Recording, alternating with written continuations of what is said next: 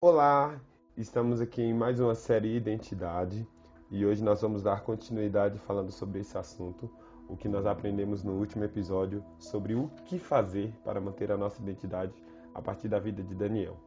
E hoje nós precisamos compreender sobre qual deve ser a nossa postura no reino, qual é realmente a nossa identidade em Cristo. Em Romanos, capítulo 8, versículo 15, se você estiver aí com sua Bíblia ou pelo aplicativo do celular, Leia comigo, versículo 15 que diz: Pois vocês não receberam um espírito que os escravize para novamente temerem, mas receberam um espírito que os adota como filhos, por meio do qual clamamos: Abba, Pai. Paulo ele quer nos ensinar sobre algo muito simples: compreendermos a vida no espírito e a vida na carne. Discernir como nós devemos caminhar.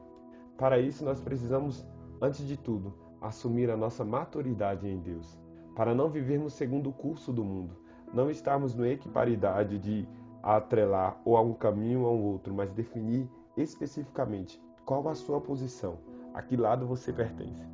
A maturidade, ela tem a ver sobre a nossa resposta.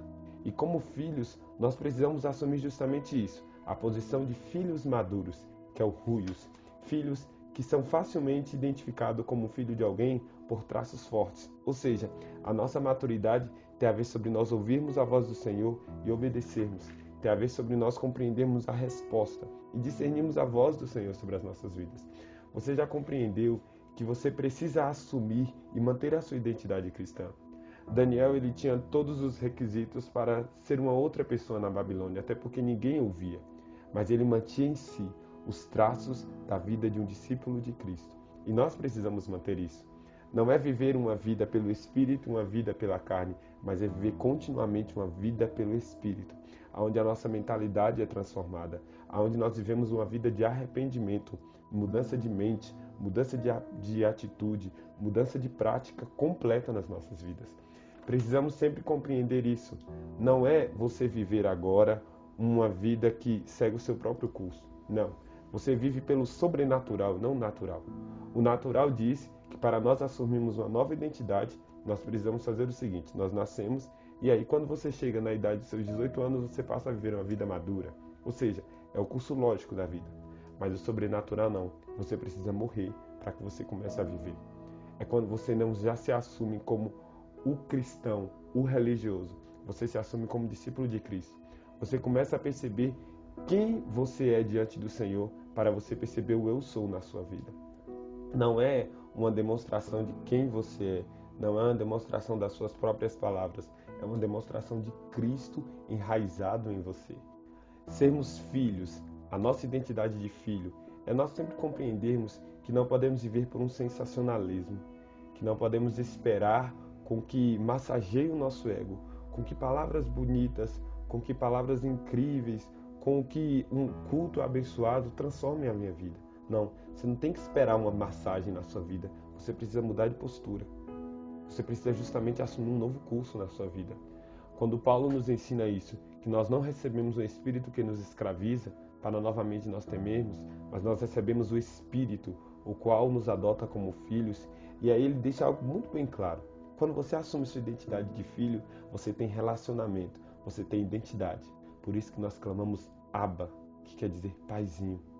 Quando você se refere a alguém nesse diminutivo de você chamar alguém de cunhinho, paizinho, é por intimidade que você recebe. E nós precisamos assumir isso com o Senhor, a identidade de filho. E essa postura do reino ela muda porque nós vivemos o contrário do mundo, na contramão do mundo. Na contramão do mundo é que a paz que o mundo quer nos ensinar é uma paz onde não há morte, onde você não tem conta para pagar, onde você não passa por problema algum. Essa é a paz que o mundo quer nos ensinar. Mas quando nós vemos a paz de Cristo, assumidos como filho, é que nós percebemos que vai haver os problemas. Vamos continuar tendo que encarar a morte. Vamos passar pelo vale da sombra da morte, como diz no Salmos 23. Mas nós passaremos com o Senhor Jesus. Mas nós caminharemos com Ele ao nosso lado. Porque quando nós entendemos que somos filhos, nós somos herdeiros e co-herdeiros com Cristo. Nós não esperamos mais uma herança em que eu falo assim, não, quando tudo isso passar, eu vou para o céu e lá passa. Não, eu continuo a viver a minha vida com o Senhor. E eu entendo que eu não preciso esperar com que passe para que eu assuma aquilo. Aquilo já é meu no Senhor, porque a minha identidade de filho foi restaurada. Eu sou filho dele pela graça e pelo seu amor. E nós precisamos sempre viver dessa forma. E nós precisamos sempre buscar isso. É assumir a cultura de Deus para o mundo. Você não tem mais que esperar que ser uma reação à cultura do mundo. Você precisa ser uma ação. Você não tem que esperar que aconteça algo para que você ore por aquilo, não. Você precisa viver a vida de Deus em sua vida continuamente. Não seja mais um tempo de reação, mas de ação. Haja pelo Senhor. Assuma a sua postura do reino, aonde você anda na contramão do mundo, aonde você anda o inverso do que o mundo diz. Você é filho o tempo todo. Você não espera que as pessoas te vejam, você não espera que as pessoas falem. Você é filho de Deus. A sua identidade é restaurada e você assume continuamente uma postura de reino. Nós somos criados para contemplar o Senhor.